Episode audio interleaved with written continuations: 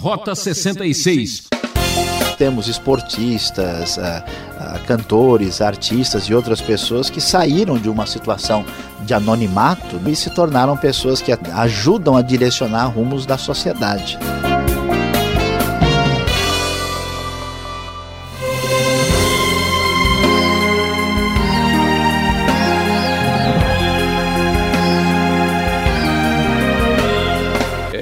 Para conhecer o rumo certo, só mesmo conhecendo Rota 66.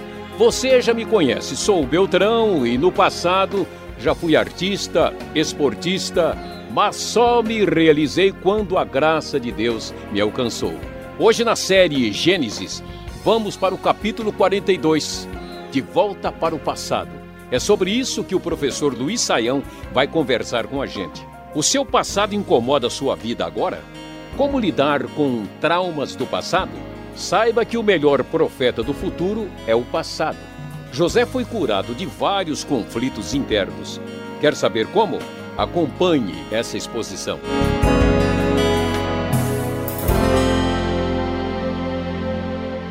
Depois que José interpretou corretamente o sonho de Faraó, a mudança na vida de José foi completa, total e absoluta. O Faraó, então, diante da interpretação tão exata e detalhada, imediatamente diz: Será que vamos achar alguém como este homem em quem está o Espírito Divino? E assim a vida de José muda. Em pouco tempo ele sai da situação de preso, de prisioneiro no Egito, para uma posição jamais imaginada, ele vai se tornar uma espécie de ministro na nação mais poderosa do mundo antigo.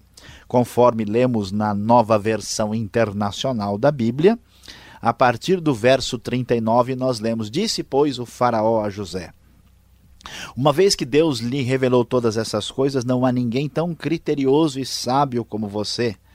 Você terá o comando de meu palácio e todo o meu povo se sujeitará às suas ordens. Somente em relação ao trono serei maior que você. E o faraó prosseguiu: Entrego a você agora o comando de toda a terra do Egito. Em seguida, o faraó tirou do dedo o seu anel selo e o colocou no dedo de José. Mandou-o vestir linho fino e colocou uma corrente de ouro em seu pescoço. Também o fez subir em sua segunda carruagem real e à frente os arautos iam gritando: Abra um caminho! Assim José foi colocado no comando de toda a terra do Egito.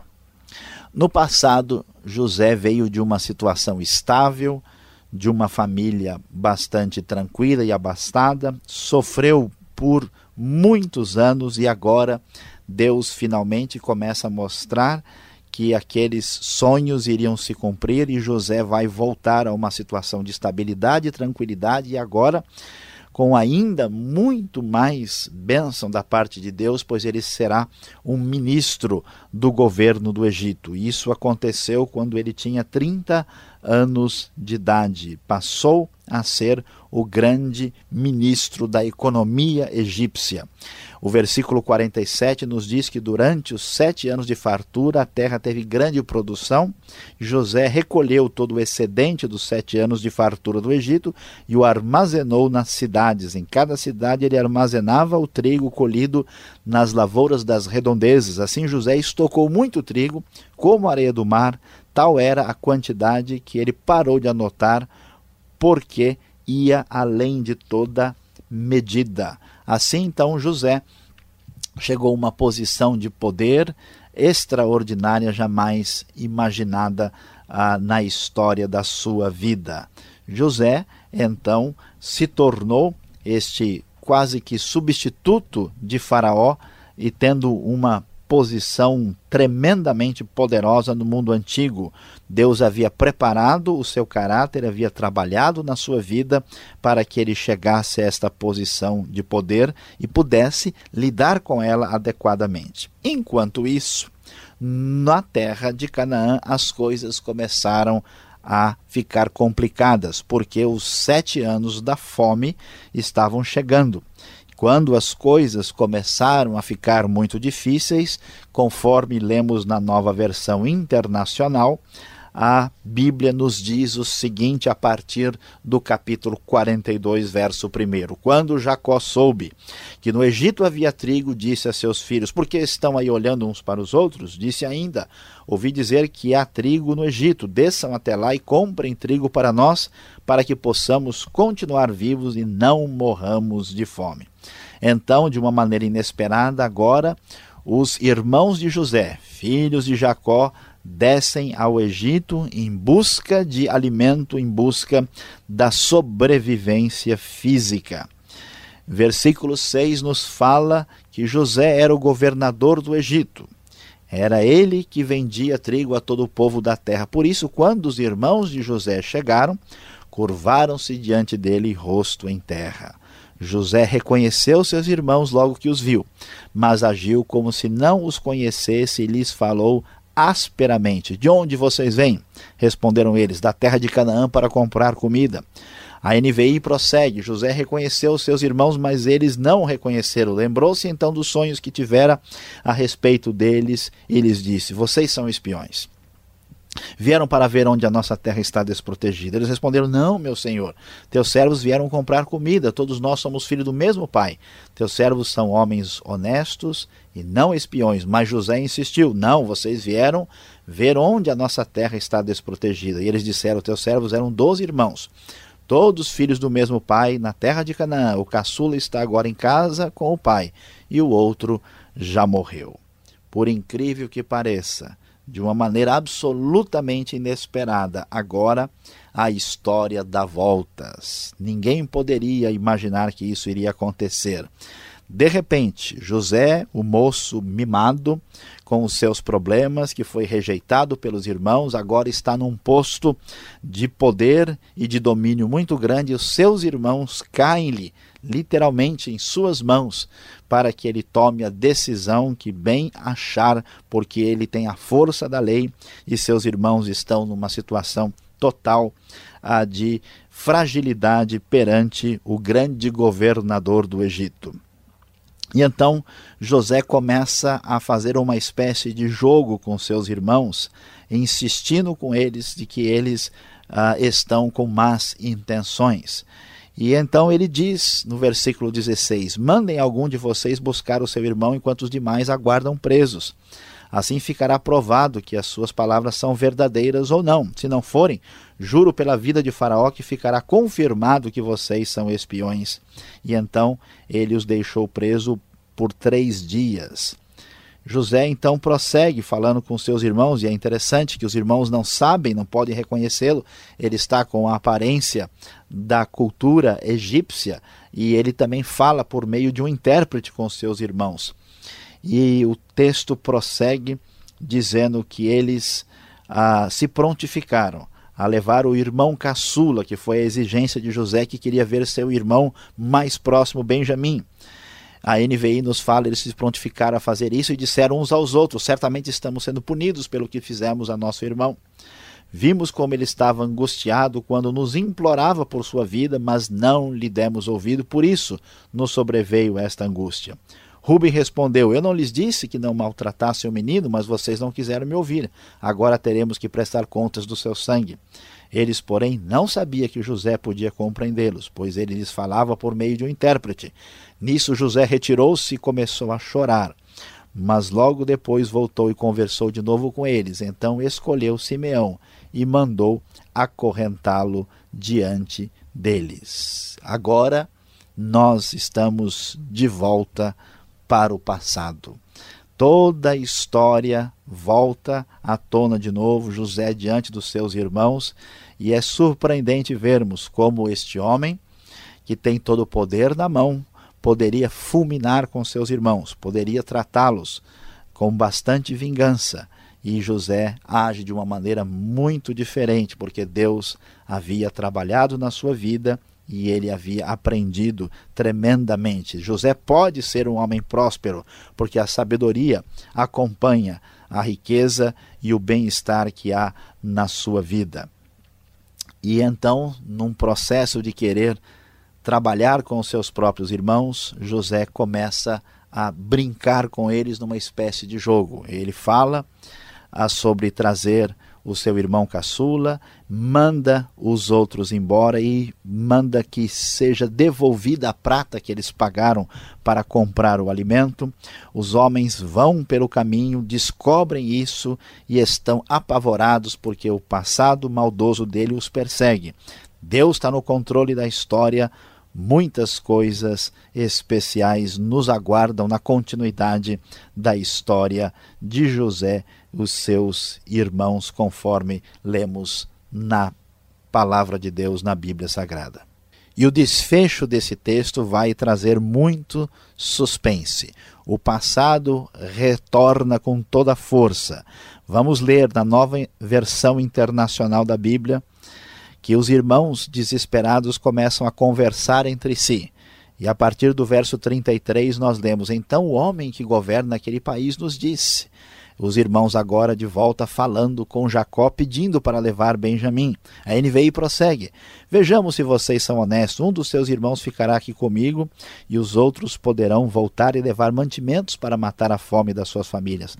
Tragam-me, porém, o seu irmão caçuda para que eu comprove que vocês não são espiões mas sim homens honestos. Então lhes devolverei o irmão e os autorizarei a fazer negócios nesta terra, pois Simeão havia ficado preso como garantia no Egito. Ao esvaziarem as bagagens, dentro da bagagem de cada um estava a sua bolsa cheia de prata. Quando eles e seu pai viram as bolsas cheias de prata, ficaram com medo. E disse-lhes seu pai Jacó: Vocês estão tirando meus filhos de mim. Já fiquei sem José, agora sem Simeão, e ainda querem levar Benjamim? Tudo está contra mim. Então Rubem disse ao pai: Podes matar meus dois filhos, se eu não o trouxer de volta. Deixou aos meus cuidados e eu o trarei. Tudo o que acontece na nossa vida certamente tem um efeito mais duradouro do que, mais, do que imaginamos. Por isso, os problemas da vida de José os problemas da vida dos seus irmãos e daquela família não estavam devidamente acertados e Deus fez com que tudo viesse à tona para que as coisas fossem de fato trabalhadas conforme conforme a verdade de Deus. O texto termina de maneira triste. O pai responde no versículo 38: Meu filho não descerá com vocês. Seu irmão está morto e ele é o único que resta. Se qualquer mal lhe acontece na viagem que estão por fazer, vocês farão esses meus cabelos brancos descerem à sepultura com tristeza. Apesar de tanta dor, nós vamos descobrir no prosseguimento, no próximo programa, como Deus fará com que a sua graça, a sua bondade, o seu poder sejam vitoriosos quando o passado, mesmo que assustador, volta com toda a força.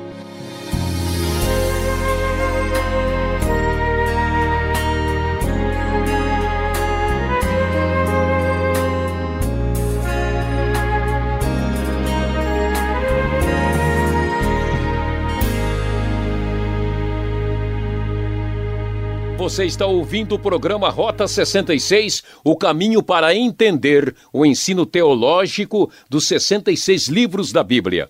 Hoje o professor Luiz Saião está abordando o tema de volta para o passado.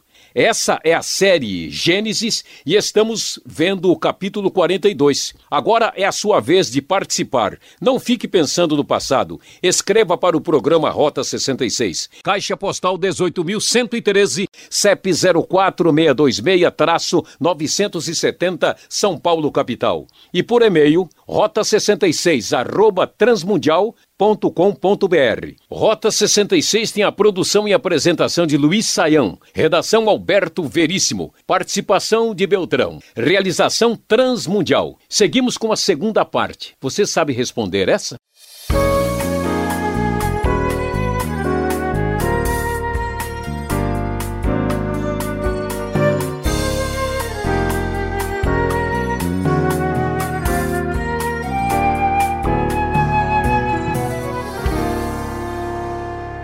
Saiam chegando agora com as perguntas. E eu sei que o amigo que está nos acompanhando agora também tem as suas dúvidas.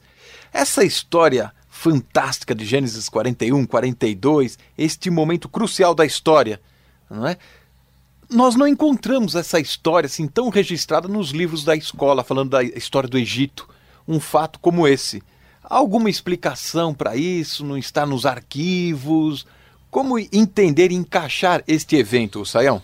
Olha, Alberto, esta é uma dificuldade que nós temos na Bíblia, aqui e também uh, em outros textos. E algumas das histórias bíblicas, como a própria história do, de José no Egito, não a, a, é encontrada nos arquivos da história egípcia. E então os críticos vão dizer: tá vendo, essa história não pode ser verdade. Ah, o que nós vamos é, perceber e descobrir pelo próprio contexto, pelo próprio ambiente, por tudo que acontece aqui nessa história, que nós temos paralelos no Egito que realmente mostram que a história de José tem uma ambientação egípcia, disso nós não temos dúvida. Existem até paralelos literários, né? A história de Sinaúe, o conto de Uenamun, ah, são paralelos literários egípcios com a história de José. Agora, a, a história de José tem uma relevância fundamental para a história do povo de Israel. É, ninguém gosta né, de dar honra na sua própria terra para algum estrangeiro. Então, a, a história do Egito também é marcada por uma sucessão de dinastias que mudam né, de um controle para um outro, até mesmo às vezes mudando do povo que está controlando. E o fato de não termos encontrado a história não diz muita coisa. Diz ainda que nós não encontramos nada, o que pode ser que encontre mais para frente alguma referência. Mostra também que nós não temos a informação uh, específica sobre aquilo que não interessa. Né? Há um relato, por exemplo, encontrado nas cartas de Amarna, né? que é um documento importante do Antigo Oriente Próximo, onde um faraó diz que ele exterminou o povo de Israel completamente. Né? Então a história oficial dos povos antigos ela também está condicionada por um, um foco uh, político que lhes interessa. E dificilmente né, isso vai receber uh, honra especial.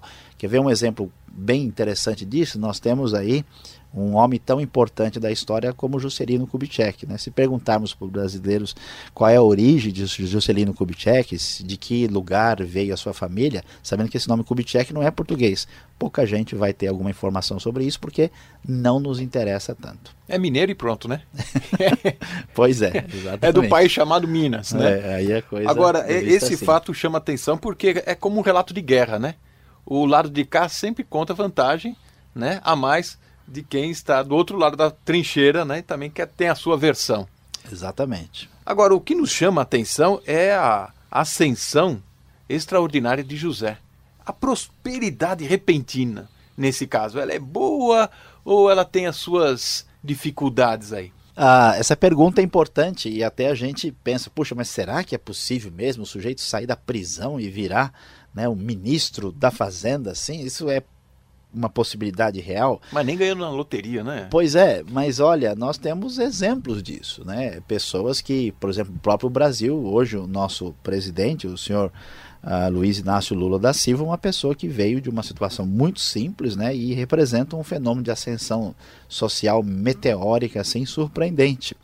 E além disso, nós temos esportistas, uh, uh, cantores, artistas e outras pessoas que saíram de uma situação de anonimato e se tornaram pessoas que ajudam a direcionar rumos da sociedade. Né? Então, na história de José é semelhante. Agora, o problema do, da prosperidade né, e do poder é que ele geralmente destrói as pessoas. Grande parte das pessoas que têm muito sucesso acabam sendo engolidos e destruídos. Aqui nós vamos ver que a prosperidade pode ser positiva se a pessoa está preparado para isso. Tem um ditado popular que diz né, que quem nunca comeu mel, quando come se lambuza.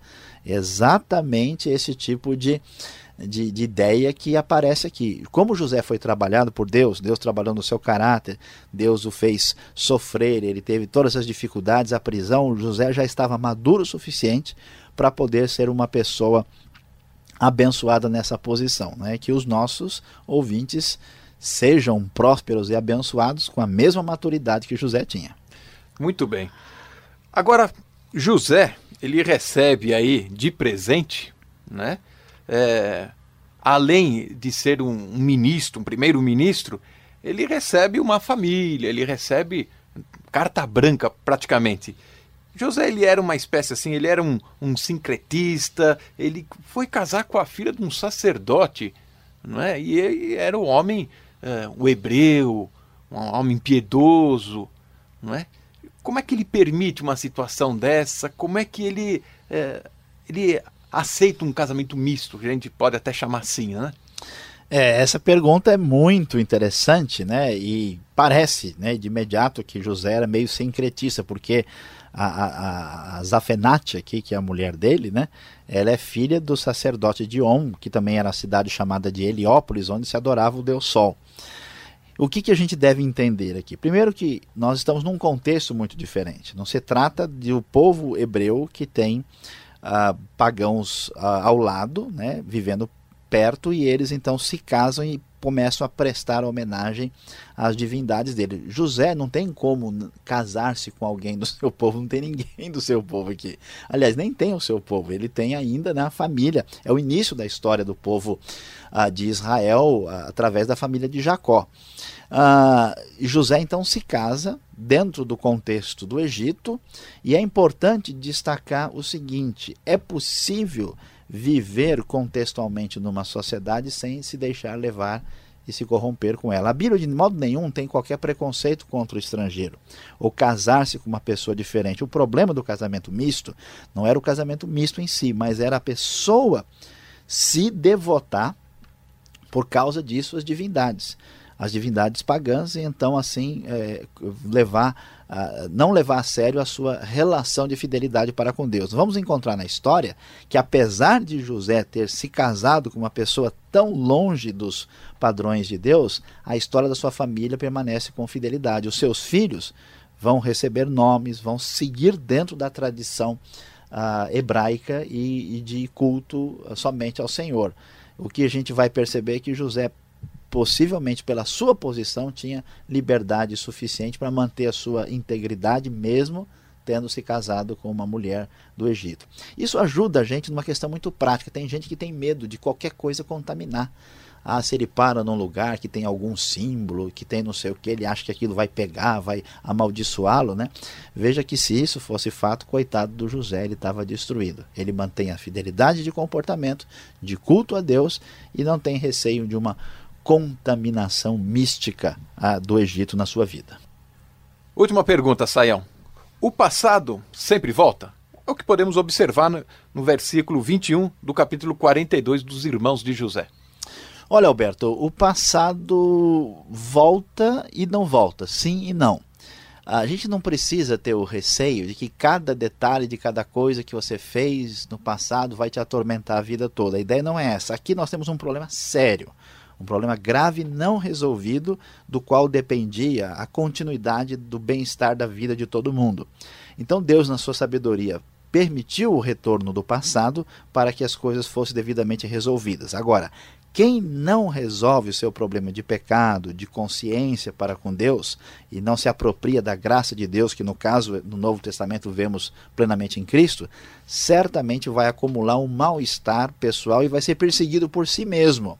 Por isso é tão importante resolver seriamente a realidade dos nossos conflitos pessoais e espirituais profundos através da graça de Deus disponível plenamente por meio de Jesus Cristo. Ótimo. Obrigado, Sam, pela explicação e vamos acompanhar a aplicação desse estudo de volta para o passado.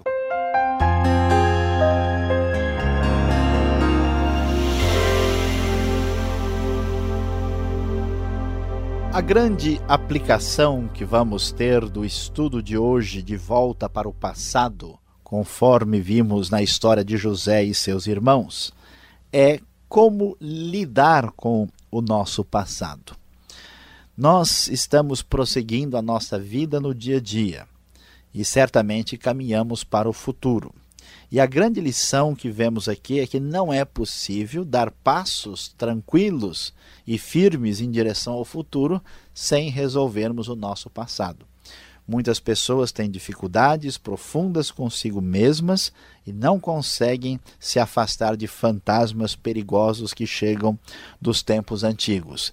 José tinha grandes conflitos pessoais, problemas que foram sabiamente resolvidos no seu coração. Ele sabia como lidar com seus irmãos, o sucesso não lhe subiu à cabeça. Já seus irmãos estão apavorados.